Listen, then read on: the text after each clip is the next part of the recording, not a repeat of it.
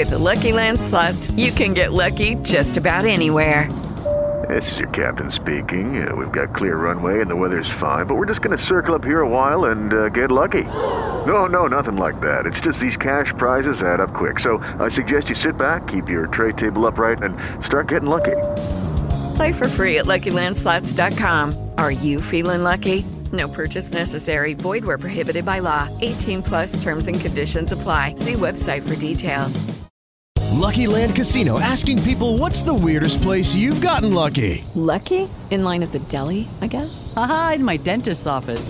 More than once, actually. Do I have to say? Yes, you do. In the car before my kids' PTA meeting. Really? Yes. Excuse me, what's the weirdest place you've gotten lucky? I never win and tell. Well, there you have it. You can get lucky anywhere playing at LuckyLandSlots.com. Play for free right now. Are you feeling lucky? No purchase necessary. Void where prohibited by law. 18 plus. Terms and conditions apply. See website for details. Incu presenta Horizon Tech, una ventana al futuro, a tecnología, a los creadores, visionarios y disruptores que están cambiando el mundo hoy. Conducido por Roberto Carlos.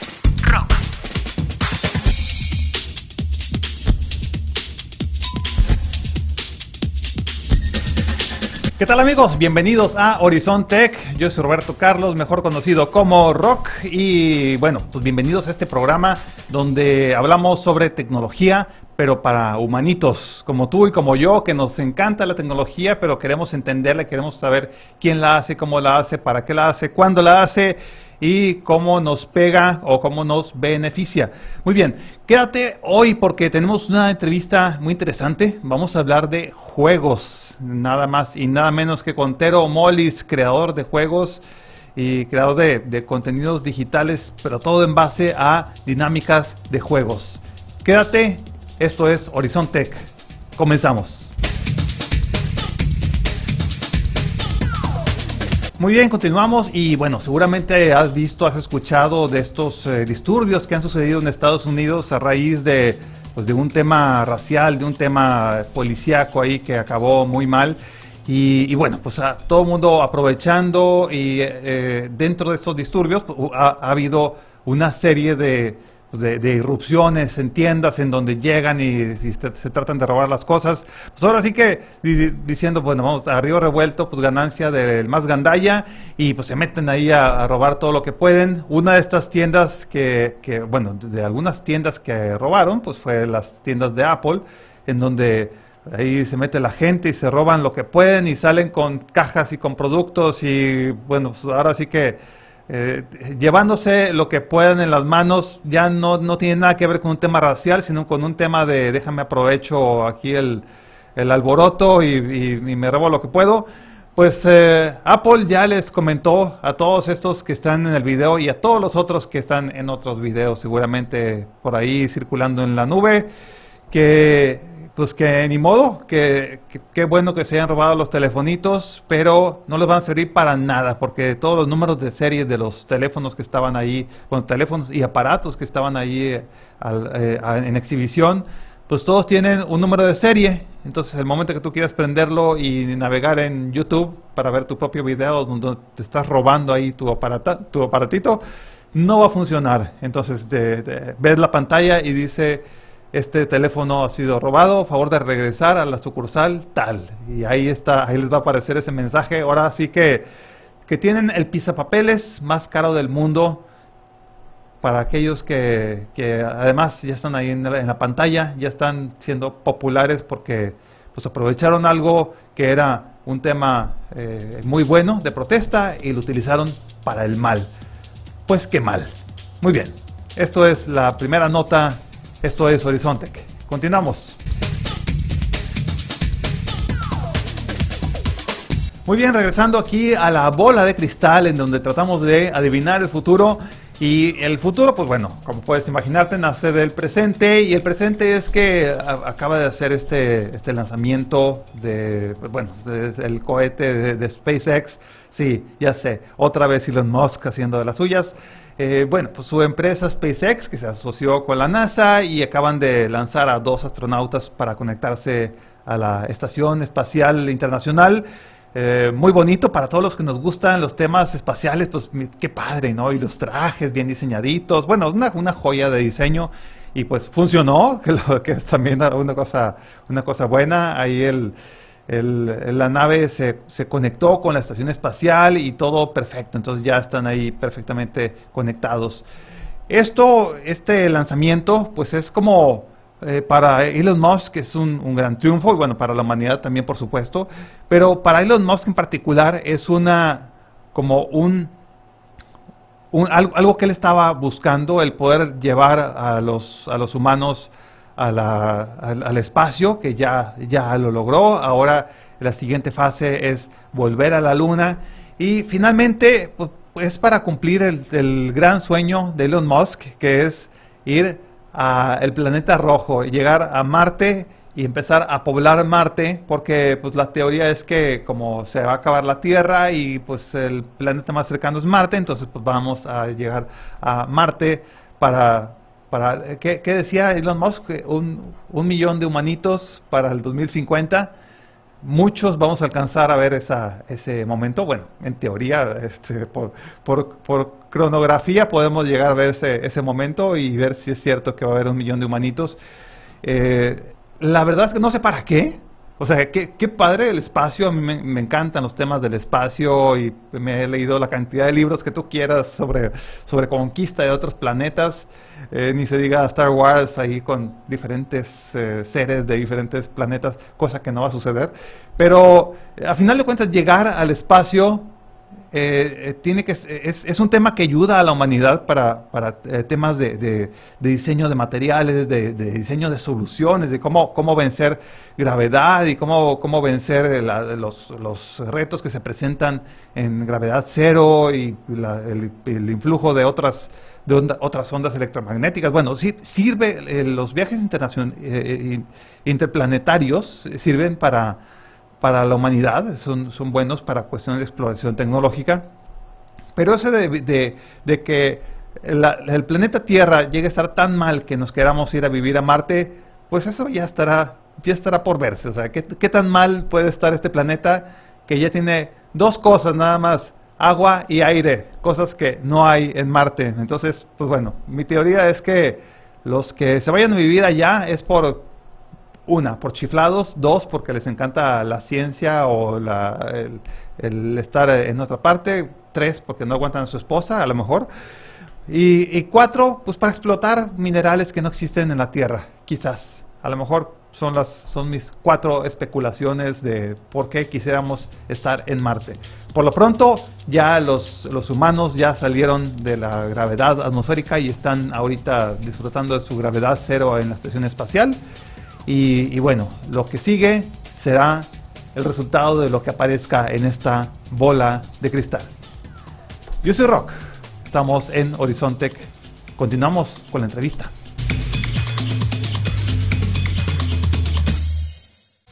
Plataforma digital, comunicación alterna, posibilidades ilimitadas. INCU, espacio comercial. Volvemos.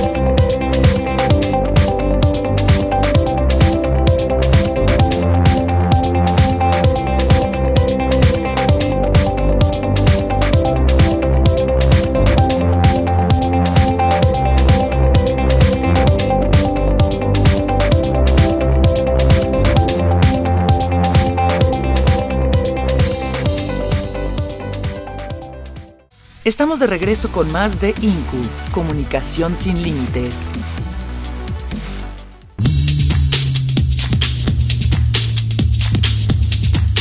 Muy bien, aquí continuamos con Horizonte y aquí, bueno, la, entrevista prometida. Tenemos aquí al buen Tero Molis, eh, Bienvenido, Tero, cre- creador de videojuegos, creador de startups, creador en general, ¿no?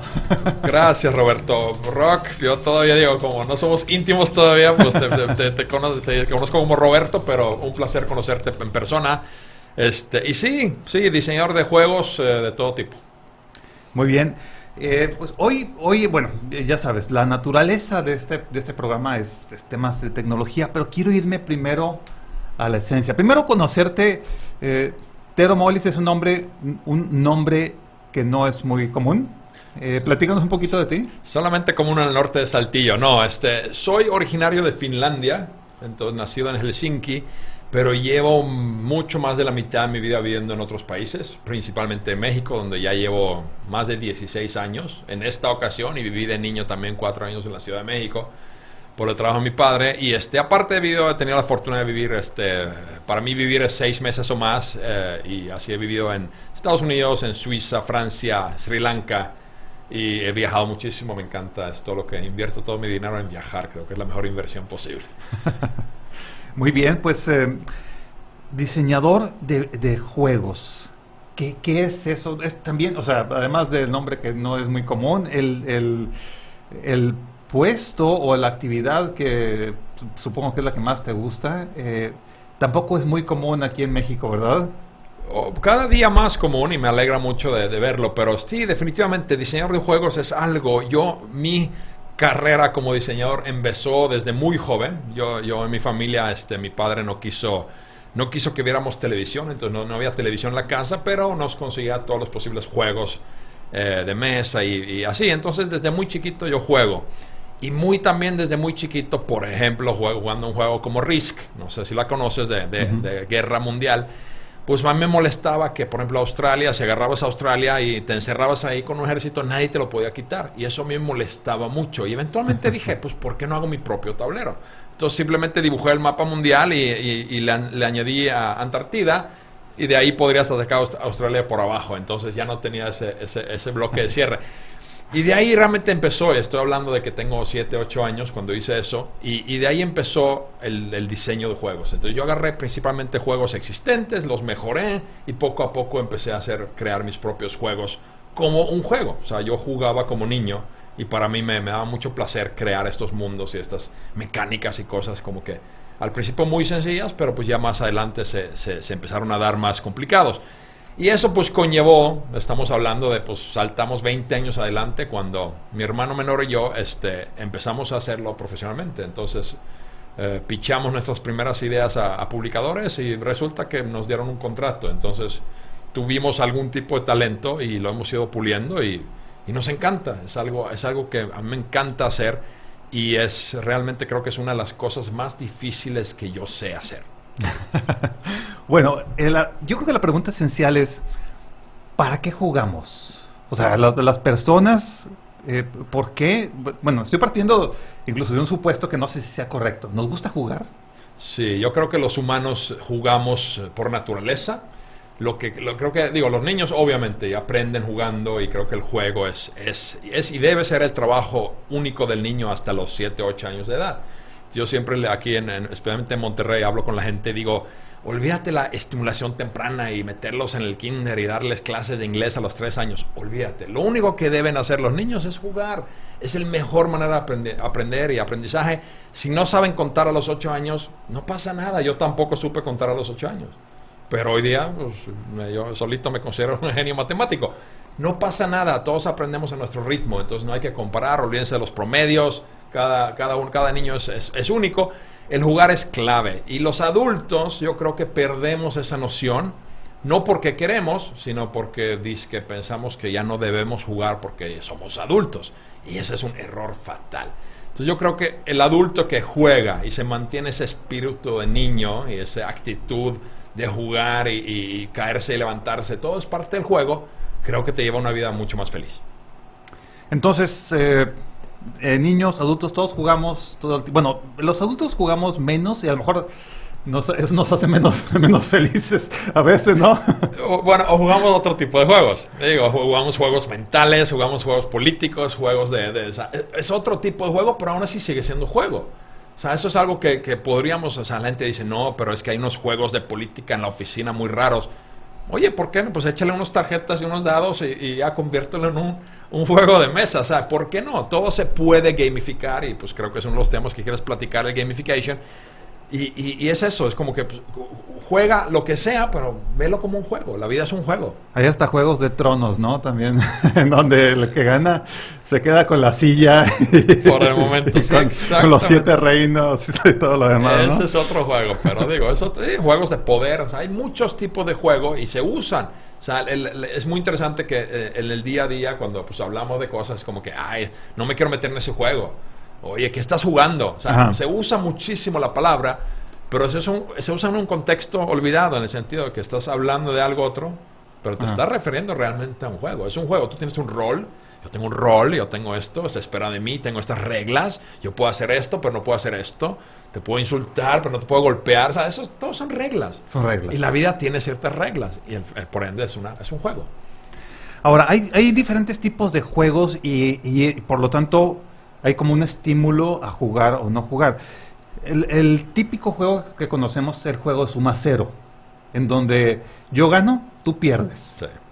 Eh, y, y, sucede prácticamente en, la mayoría de los juegos que conocemos, empezando por el fútbol, en donde, pues bueno, si, si, si nadie ganó, pues empatamos y, nos, y, ni siquiera nos llevamos muchos puntos, nos dividimos cada quien un punto. ¿Cuáles, como, ¿Cuáles son los tipos de juegos que, que, puede haber, además de este juego suma cero, en donde yo gano, tú pierdo? Porque eso lo hacemos mucho y, claro. y lo hacemos en muchas cosas, en, en, en negociación. Claro, claro. No, o te digo, friego o me friegas, ¿no? Es, es, la, es, la, versión básica del juego, digamos. Es, eh, bueno, pero nomás un comentario del fútbol. Digo, la definición del fútbol es obviamente es 90 minutos, eh, hombre, hombres o mujeres corren detrás de una pelota y al final Alemania gana. Esa es, esa es el, la definición del diccionario. Sí. Este, estilos de tipos de juego, pues sí, la básica es yo gano, tú pierdes, tú pierdes, eh, yo, yo pierdo, tú ganas. Pero luego hay muchos otros tipos de juegos. Puede ser un juego de, de, grupal, nosotros ganamos, ustedes pierden, o viceversa, o todos ganamos, o todos perdemos. Y también hay juegos donde ne no necesariamente ni siquiera la victoria es la meta. Es simplemente pasar al nivel 10 y Ajá. ganas, pero no, no necesariamente es una ganancia, es simplemente un logro. Entonces puede ser un juego donde tienes que llegar a algo, pero no significa la victoria o la pérdida, simplemente es un o sea, llegas a algo. O sea, se puede definir de miles de maneras. Realmente no hay ningún límite.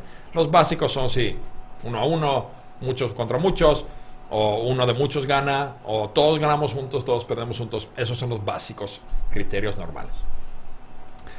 ¿Cuál es tu juego, eh, fuera, fuera de los tuyos, por supuesto, cuál es tu juego favorito? ¿Cuál es un juego que, que hace todo muy bien? Uno que así que, que está bien, bien hecho? Híjole, una, una, pregunta muy difícil de responder y creo que imposible para mí que juego mucho y juego muchos juegos. Yo aquí en, en mi casa tengo una colección de como 50 juegos de mesa, que es lo he limitado. Hace, hace, hace años tenía cientos, pero no tenía sentido porque era una colección por tener la colección y no los jugaba, no tenía ni tiempo ni, ni ganas. Entonces ahora tengo los 50 top favoritos míos, los tengo ahí, los sigo jugando y hay muchos que no, pero elegir un favorito es imposible. Realmente tengo tantos juegos buenos que, que, que, hoy se me antoja jugar este estilo, mañana quiero jugar algo de, de, conquista, hoy quiero jugar algo de diplomacia, intriga y mañana quiero jugar algo muy sencillo que nomás uh, haces algo y se mueve. Depende del mood. Entonces yo creo que el juego ideal es depende del día. Esa es mi respuesta. no, muy bien. Eh, ¿quién, eh, veo que tienes ahí, a ver, platícame, ¿Qué es eso? Aquí traigo un juego, este, se llama Foreclosed y, y, es más, este ahorita digo uno de mis juegos que he creado con mi hermano, eh, publicado a nivel mundial y este y es un juego de su, de cartas, subasta muy fácil de aprender para dos a seis jugadores, eh, juegas a 15 20 minutos muy rápido y lo padre de este juego es que pues como a mí no me gusta el juego Monopolio, pues yo como pues diseñador tengo algo que puedo hacer sobre el texto, entonces es un juego donde el hombre Monopolio hace bancarrota. Okay. Entonces aquí los jugadores son creditores que se pelean por las pertenencias de, del hombre monopolio que ha hecho bancarrota. Entonces, y te lo traigo porque es un regalo para ti. Oh, muchas gracias. Bonito regalo. Ahí, ahí, cámara, cámara uno. cámara uno, cámara dos. Sí, y en serio, si alguien quiere, yo, yo, las vendo también, así que por favor búsquenme en las redes sociales y, y con mucho gusto les, llevo personalmente una copia. Muy bien, aquí haré, haré un, un review de este. Yo también soy muy fanático de los juegos. Excelente. Eh, y, y- y bueno, pues ahí para que, para que lo busquen. Si lo buscan seguramente lo encuentran. ¿eh? Eh, muchas gracias. Un honor. Bu- buenísimo, Gracias. buenísimo, muchas gracias. Eh, ¿Por qué Monopolio? No, digo, es un juego tremendamente popular y lleva, no sé, desde los 30 Sí, se inventaron en 36, 37. Por una mujer, por cierto. Y luego un hombre vio la idea y se lo robó y lo publicó en su nombre. Entonces, Eh, cosa sí. que no ha sucedido nunca No, en la historia de la humanidad, ¿verdad? de eso, sí. Este Monopoly a mí personalmente no me gusta por una sencilla razón. Es un juego de suerte. Ah, O sea, en Monopolio básicamente si tiras todo el tiempo 6-6 o 5-5, vas a ganar el juego. No hay nada que alguien haga que va a afectar el resultado. O sea, al final diga, no, pero si hay una estrategia y tienes que saber. Está bien, sí tienes que saber si todos tiramos los mismos dados. Si todos estamos en el mismo nivel de arranque o mismo nivel de, de capacidad y avance, pues podemos entonces elegir cosas. Pero como no es el caso, es un juego de suerte. Y a mí personalmente, pues me gustan ciertos juegos de suerte o cierto nivel de suerte en los juegos, pero Monopoly es un juego para mí absolutamente de suerte. Entonces es para mí aburrido de jugar. Porque si no tienes suerte en los dados, no hay nada que hacer. Y además es un juego de esos que si, si pierdes tu dinero en la tercera vuelta, estás fuera. De- de- de- o sea, te paras de la mesa y te vas, no hay nada que hacer. Y los demás pueden seguir jugando por horas. ¿Y tú qué haces mientras? Entonces, para mí como diseñador es un muy mal diseño. O Ajá. sea, yo diseño juegos donde todos jueguen y participen hasta el final. Y buscar el balance de que aunque vayas perdiendo, a mitad del camino del juego, todavía sientes que puedes revivir. Eso está realmente, esos son los retos de- del diseño para buscar esos balances y curvaturas y estadísticas y, y probabilidades. ¿no? Hay un juego que a mí me gusta mucho, seguramente lo conoces, el Cranium. Me suena, pero creo que no lo he jugado, ¿eh? Ok, Cranium es un, un juego eh, es muy interesante porque, bueno, son como eh, cuatro, eh, cuatro facetas de, de- o sea, uno es de, de- de memoria, uno es de palabras, uno es de creatividad, uno es de arte, o sea, son como diferentes eh, partes del cráneo, o sea, Sí, del, del sí. cerebro. es, y, y bueno, y el, el arte, el, el arte que maneja el- bueno, a mí que me gusta mucho el tema artístico, pues también Ya. la- el diseño eh, eh, físico del juego está, Está bien bonito. Está, sí. está, está muy bonito. Eso no, ahí, ahí, ahí te, lo, te lo recomiendo. Muy bien, que- lo probaré con mucho gusto. busques. Sí, sí, hay muchos elementos. Digo, yo hay que, hay que destacar y quiero mencionar que digo, hay dos principales tipos de diseñador de juegos. Están los diseñadores de juegos de tablero, de mesa, Ujú. los físicos, y luego están los diseñadores de juego de video. Y, y- y yo siempre digo, yo que soy old school y soy diseñador de juegos de mesa y vengo de una época donde apenas salió el Atari 2600 y el juego era Pong, y eran do- un cubito que atravesaba la pantalla y eso era lo máximo de la tecnología. Este, pues yo soy diseñador old school de juegos de mesa y ese, ese estilo de diseño que tiene que ser, e- es decir, su- cuando diseñas un juego, el, el resultado final es una caja sellada con plástico o algún otro producto. Este, ya, ya si le hiciste una falla, no hay nada que cambiarle. No, no puedes entrar a cada caja y cambiar la regla o el, el fichita. Entonces tienes que tener un nivel de perfección bastante alto. Ajá, en ajá. caso de videojuego, ¿qué sucede? Y lo vemos todos los días hoy día. Sacan un juego, hay un error, pues nomás cambia el código. Entonces la actitud de desarrollo de un diseñador de juegos, muchas veces de videojuegos, es, bueno, no tengo que perfeccionarlo porque sé que lo puedo cambiar. Y en tablero, no. Tienes que terminarlo lo mejor posible. O sea, en, en el- en los videojuegos sacas un, un beta y luego de, de ese beta algún grupo selecto de jugadores pues lo, Lo eh, prueban y luego lo prueban y lo cambian y lo prueban y lo cambian y lo prueban. Está bien, también se testean los board games. O sea, hago mucho testing en los juegos. Pero ya que decides el producto final, lo lanzas y ya no hay vuelta para atrás. O sea, no hay segundas oportunidades. Y en el videojuego Ajá. sí. Y eso, para mi opinión, que he trabajado muchos años también en la industria de los videojuegos, se refleja mucho en la actitud de los diseñadores, especialmente los jóvenes. Dicen, no, pues es- hice un gran trabajo, pero no pasa nada. Si no jaló, le cambio. Pero para mí esa actitud es muy peligrosa. Porque Ajá. eso pues conlleva una complacencia, una como que fa- falta de, de, pues, hacer bien las cosas. Pues yo siempre digo, si, si, no hace- si no tienes tiempo de hacer bien las cosas, ¿cuándo vas a tener tiempo de hacerlos de nuevo? Ajá. Entonces eso para mí es una pérdida de vida. Let's, let's do it right away. Pero Ok. bueno, me clavo. Oye, hablando de, de videojuegos, hay, hay dos, eh, como dos, dos ópticas con los videojuegos. O algunos dicen que los juegos te estupidizan y ahí están pues los chavos, vamos a decir, chavos de 15 años o, chavos de 25 años, de 30 años, ahí están este, 8 horas, ya se compran su, su silla de gamer y este, su pedales porta, porta, cervezas y pues un drenaje ahí para que no tenga que pararse al baño, ya todo, bien equipado. Como la que tenemos aquí, sí me gusta. eh, ¿Qué, qué, qué onda con ese, con ese nivel de, de, adicción que se logra con algunos juegos? ¿Es algo, hasta dónde está bien, hasta dónde está mal? Y, y, bueno, algo, algo, estos diseñadores de videojuegos han hecho algo bien, ¿no? Que es lograr unos juegos altamente adictivos. Eh, pero, ¿cuál es el upside, cuál es el downside de eso?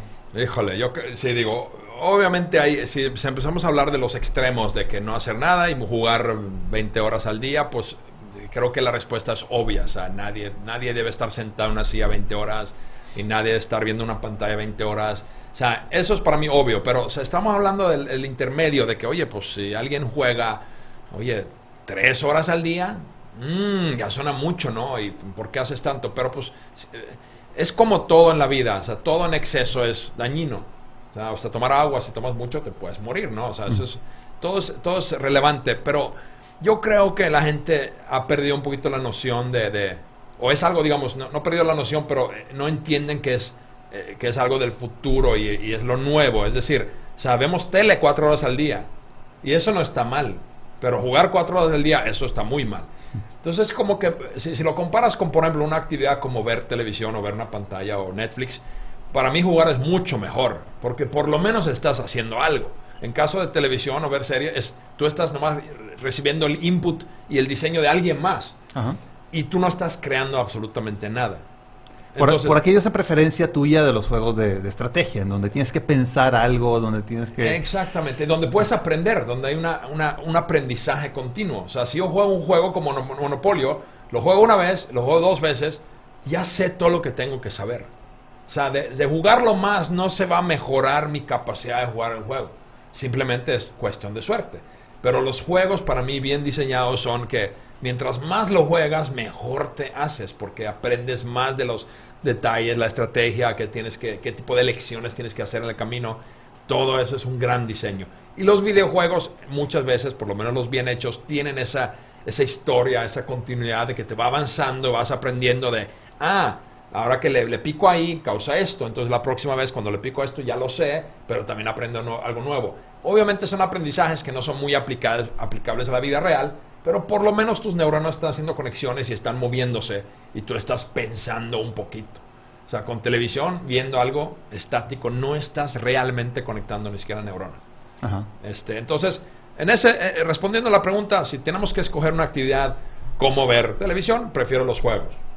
Pero si comparamos jugar juegos cuatro horas al día o, pues, no sé, correr en el parque o, o socializar con tus amigos, pues ahí sí busca un balance, ¿no? O sea, pero cada uno somos, es tan difícil de responder porque somos tan diferentes. O sea, tengo conocidos que juegan literalmente 10 horas al día, hasta es su trabajo, y están súper contentos, solos, encerrados en su cuarto oscuro, sin ver a nadie nunca. Y, les creo, dicen, no, yo estoy feliz. Hay otros que no lo estarán, pero cada y luego otros dicen, no, yo no podría jamás, hacer eso, y no ver gente. Está bien, todo, es aceptable. Nuestro problema como seres humanos es que nos gusta saltar a conclusiones y nos gusta juzgar a lo que no conocemos, lo que tememos. Y si tú eres diferente, pues diferente a mí, pues te juzgo porque y te ataco porque no piensas como yo. Ese es el gran error que hacemos. Live and let live, deja que cada uno busque su propia felicidad, ¿no? Apóyalos si se caen al piso, levántalos, pero no fuerces.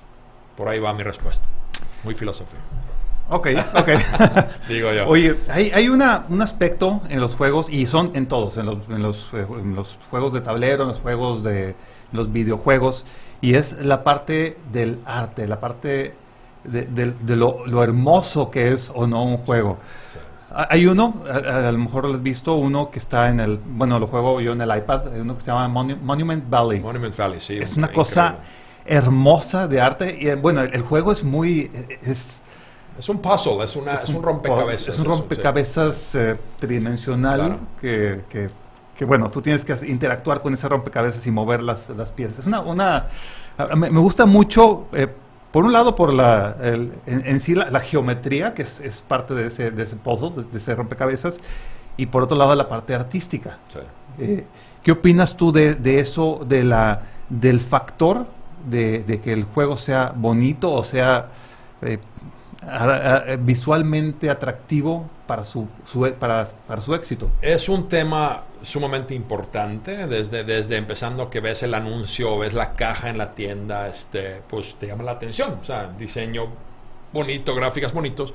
Este, y, y en videojuegos especialmente pues el diseño, cómo, cómo se mueve todo, cómo lo sientes, cómo, se, cómo lo ves, es súper importante. Pero eso dicho, eh, pues, si la mecánica no funciona y la, si la juego no te atrapa y si la juego no es divertido, pues no te va a, no te va a llevar muy lejos la bonita gráfica.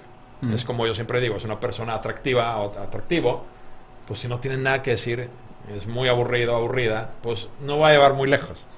¿Verdad? O sea, pues, uy, qué bonito, qué bonita, te, atra- te atrae, te acercas y luego te dice, "Eh, pues, yo no, no, no". Pues dices, híjole, no. Pero qué bueno que fuiste a checar, ¿no? Entonces, como que va por ahí, entonces tiene que estar alineados. Hay como varios componentes que hacen un buen juego y uno de ellos es definitivamente lo audio- audiovisual, o sea, lo visualmente y audio también, o sea, los, lo- la música, los sonidos también son súper importantes. O sea, hay muchos juegos, especialmente videojuegos, que se reconocen y se identifican por un ruidito, o la musiquita de Mario, o sea, es, oyes esa música, tin, tin, tin, tin, ya sabes qué es. Sea, lo tienes tan plasmado en tu mente, entonces es muy poderoso. Ajá. Entonces sí, sí, tiene mucha importancia. Eh, Porque yo ni siquiera abordé el tema musical, pero es, eh, es- eh, también es una parte esencial. O sea, escuchas, eh, por ejemplo, la, la música de... Ay, estoy, se, se me, se me fue este juego, el de, lo- el de Halo. Ah, claro, Eh, sí, no. música Halo, una, una música hermosa, perfectamente diseñada, y bueno, aparte de- del arte, la, la dinámica y los... Sí, y te digo, como y te- te- series de televisión, o sea, Literalmente te asusta, ¿no? Sí, Game of Thrones, la música empieza, ya te pone en el mood. O sea, hace una gran transición de llevarte de tu estado aburrido de la vida a este mundo fantasioso. O sea, lo hace muy, muy bien y entonces tiene un poder muy fuerte. Eh, y te digo, o sea, súper importante, por ejemplo, uno de los proyectos que, que acabamos de arrancar se llama Rad Games. Rad.games, este, jugable en, en móvil y en PC, es una plataforma de juegos, uh, hyper, hyper casual games que acabamos de lanzar.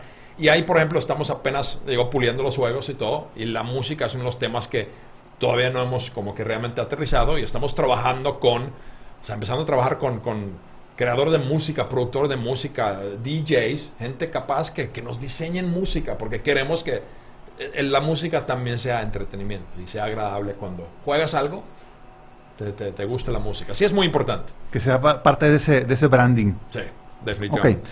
Ahora, eh, llevando este, esta dinámica de juegos, algo que, que, yo lo he escuchado los últimos, a lo mejor, 10 años, hablando de, de la eh, gamificación, jueguificación, el, el gamification, que la- esa palabra en, en inglés, que ahora todo lo queremos hacer como, como un juego. Es, eh, es, es- es tendencia eso? Es muy tendencia eso y es este, digo, para mí me encanta el tema de, de- de que ahorita se está, digo, especialmente México apenas levantando cabeza. eh, y es, pero es un tema que, como palabra innovación hace 15 años, o sea, son esas palabras que la gente le encanta usar, pero realmente no se han tomado la molestia de entender lo que significa en su... o sea, Ajá, desde ajá. la palabra feminismo, que la gente lo usa como si fuera algo muy sencillo, significará Ajá. muchas cosas, pero muy poca gente realmente sabe lo que significa. Este, entonces gamification también sufre un poquito de eso, de que la gente dice, ah, quiero gamification. Y pues a ver, yo como diseñador de juegos y de gamification digo, pues, ¿qué realmente quieres? No, pues nomás gamifícame todo. Eh, o sea, ¿A qué te refieres? Es como decir, innova en mi oficina.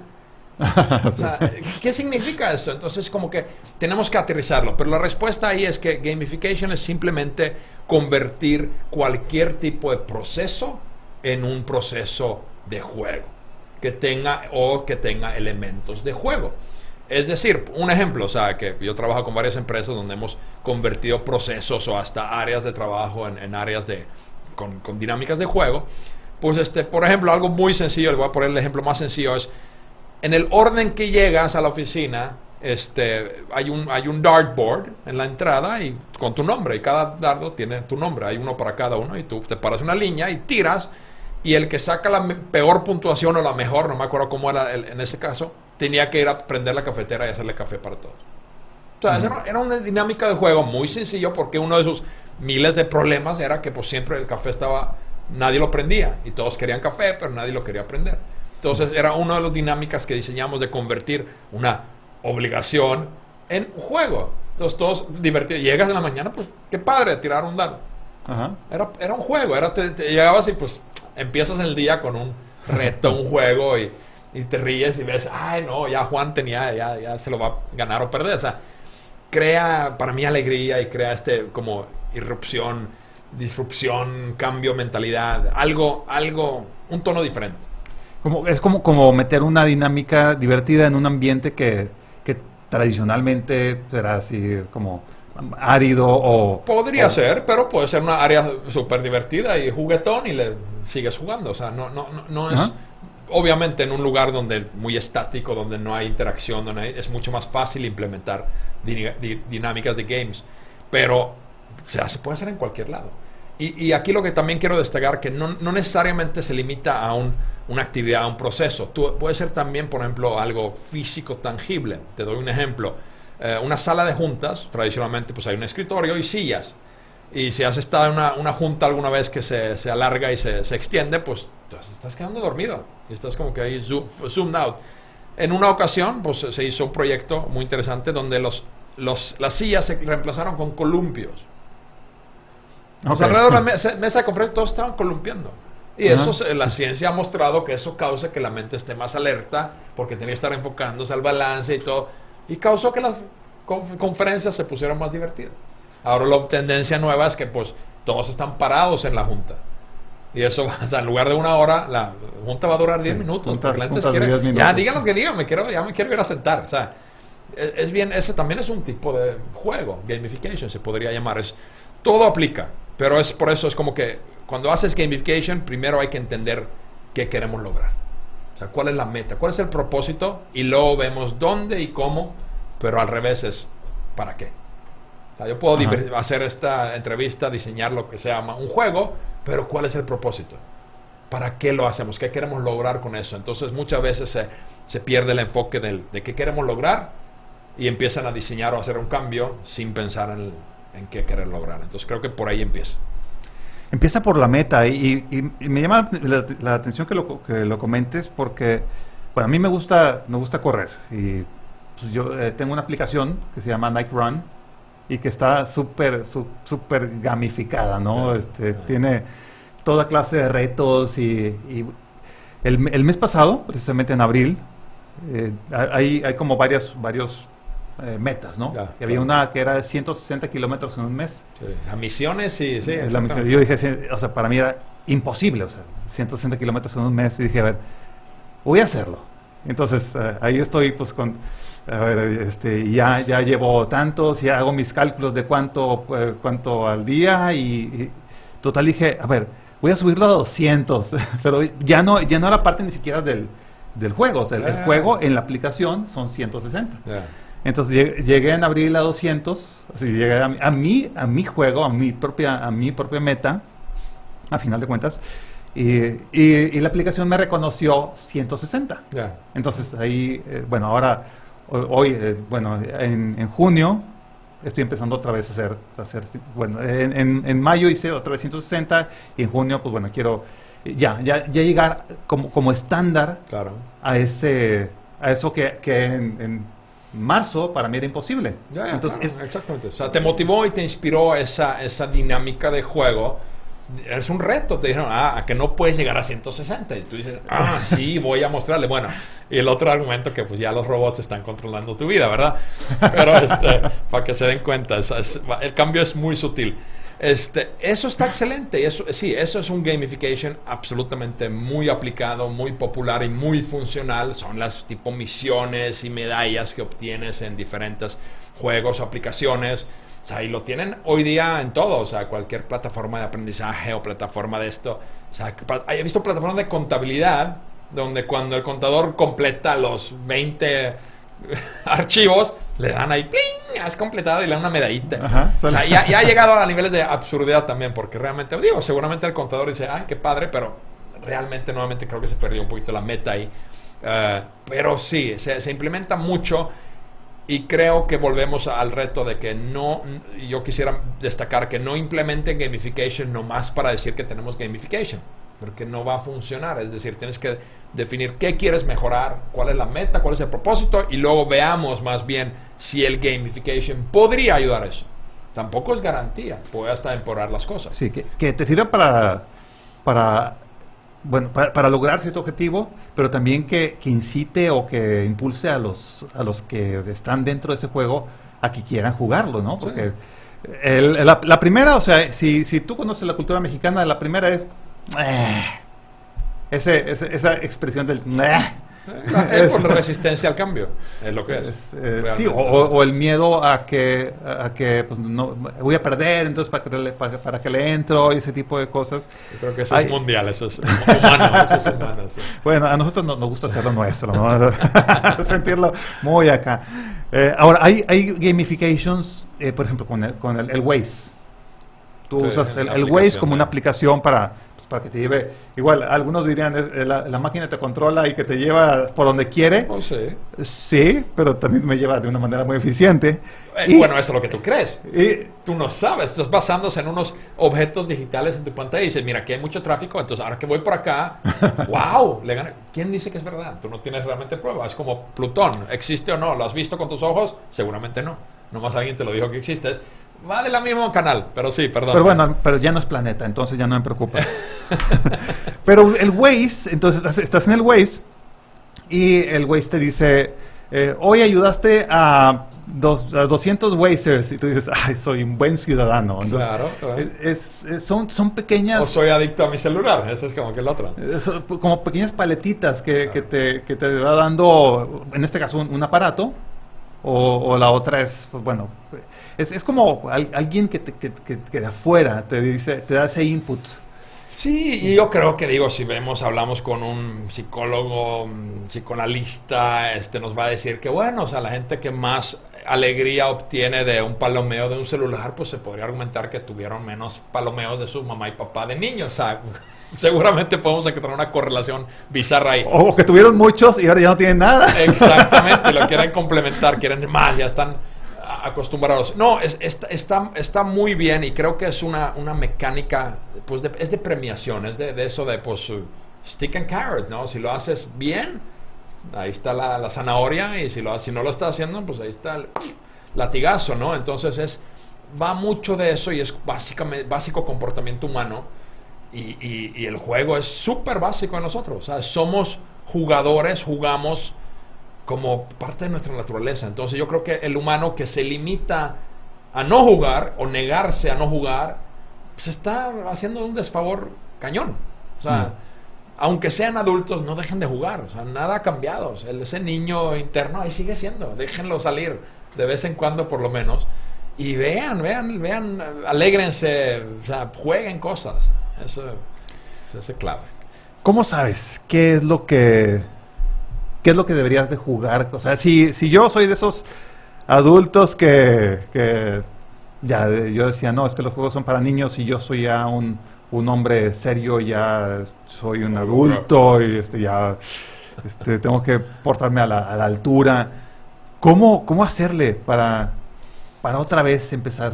Pues digo, lo más fácil obviamente es eh, pues meterte a internet y buscar Tetris for free, ¿no? Y jugarlo, probar. O sea, Tetris es uno de los mejores juegos de la historia del universo, de, de su sencillez y facilidad de uso, pero también te, te atrapa. Pues eso lo puedes, a, te va a tomar literalmente cuatro segundos estar jugando de ahorita que lo decides a estar jugando Tetris. O sea, ese es el camino que te va a tomar. Y eso es un pruébalo. Si no te gusta para nada, te aburre, pues a lo mejor ese tipo no te gusta. Entonces la otra opción es pues juega algo de tangible, que es totalmente otra dinámica. Pues empieza a agarrar unos, unos este, dados, unas, unas, una baraja, juega un solitario. Oye, pero no me gusta solo, quiero jugar con otra gente. Ah, pues invita a tu amigo, tu pareja, a tus niños, lo que sea, tus vecinos, y pues invítalos a jugar algún juego muy sencillo. Puede ser pues algo de barajas, eh, hay cientos de miles de juegos, de, con una sola baraja puedes jugar 100.000 juegos. Este, o luego, pues un juego de mesa. O sea, estos, este juego, pues no, o sea, no cuestan demasiado, no es un tema de que, oye, imposible, pues este, invierte en un juego, busca un poquito de recomendaciones o pregúnteme a mí, yo con mucho gusto les puedo recomendar unos juegos espectaculares. Y cómpralo y juégalo. Y, y- y yo creo que hay muy, o sea, muy pocas inversiones que son mejores porque esta pieza es para toda la vida. O sea, esto te va a durar 20 años, 30 años. O sea, es como que lo jugué y luego se lo pasé a mis hijos y ellos se lo pasaron a sus hijos. Va a estar muy desgastado la caja, sí, pero sigue funcionando. Entonces, es una muy buena inversión, igual que los libros son, o sea, te duran mucho tiempo. Yo creo que son, lo puedes revistar una y otra vez. Entonces, pruébenlo. O sea, simplemente cómo acercarse al mundo después tienes que jugar. Y puedes jugar también, ir al parque a jugar pelota, invertir tu propio juego. No, no, no hay límite.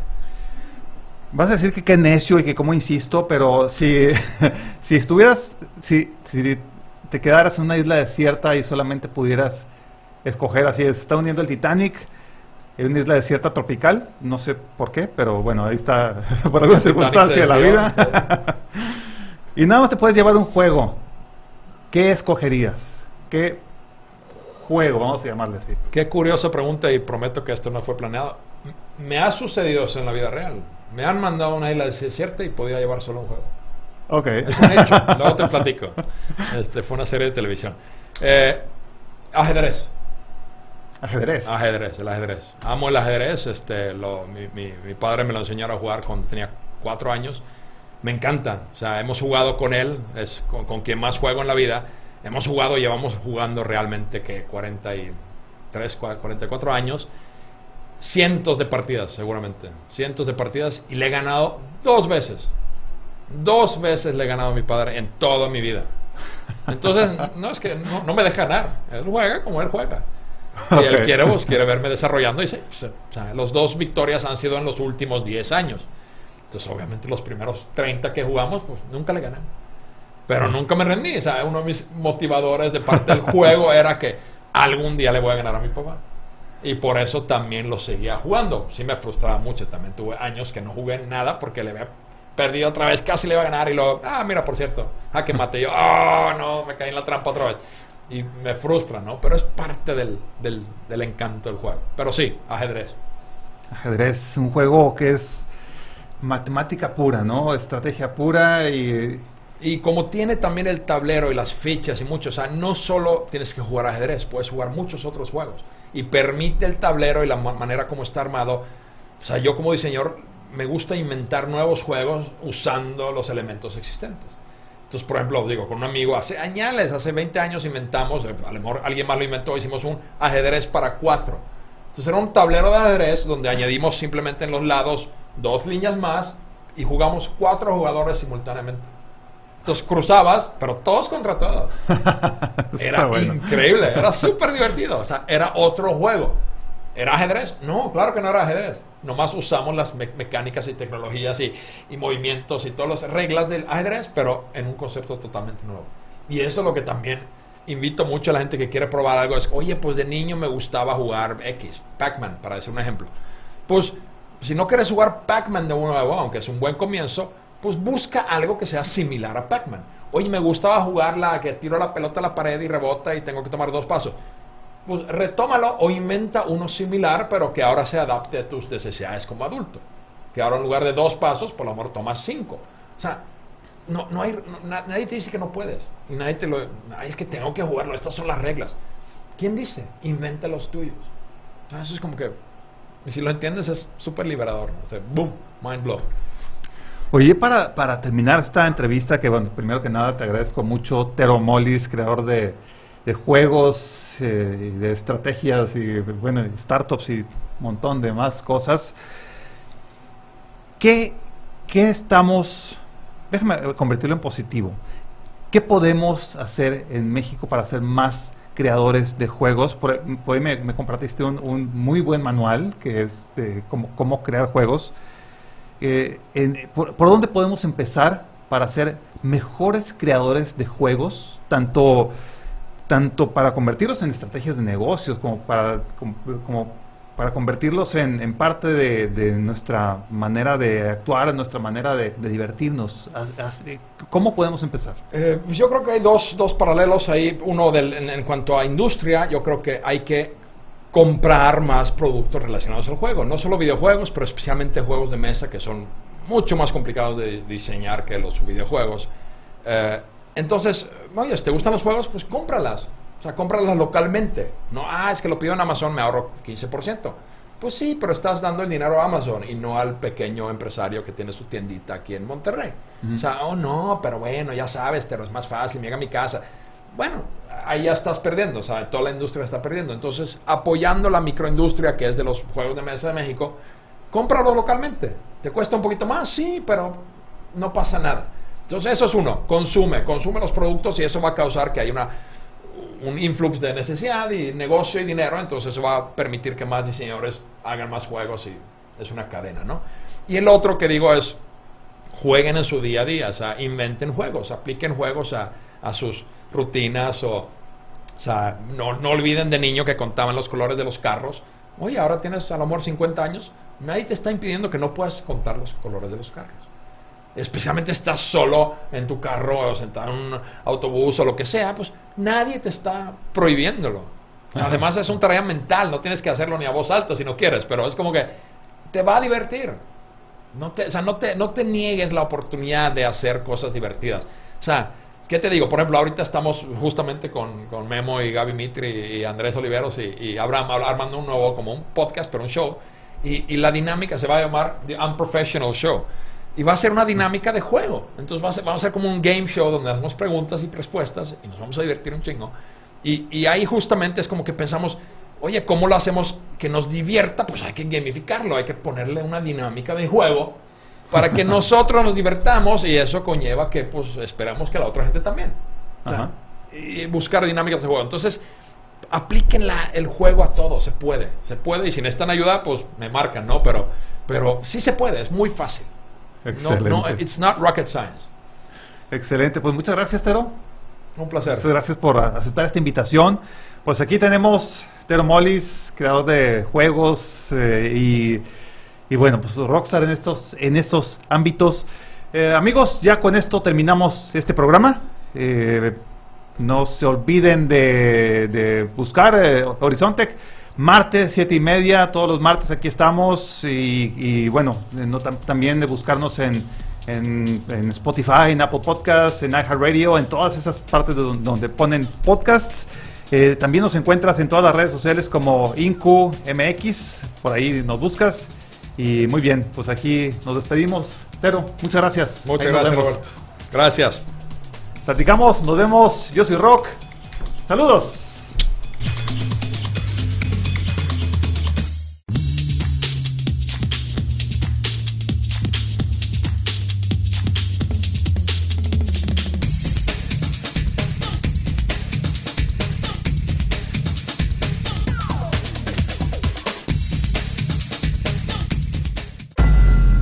Fue una producción de Incu. Derechos reservados.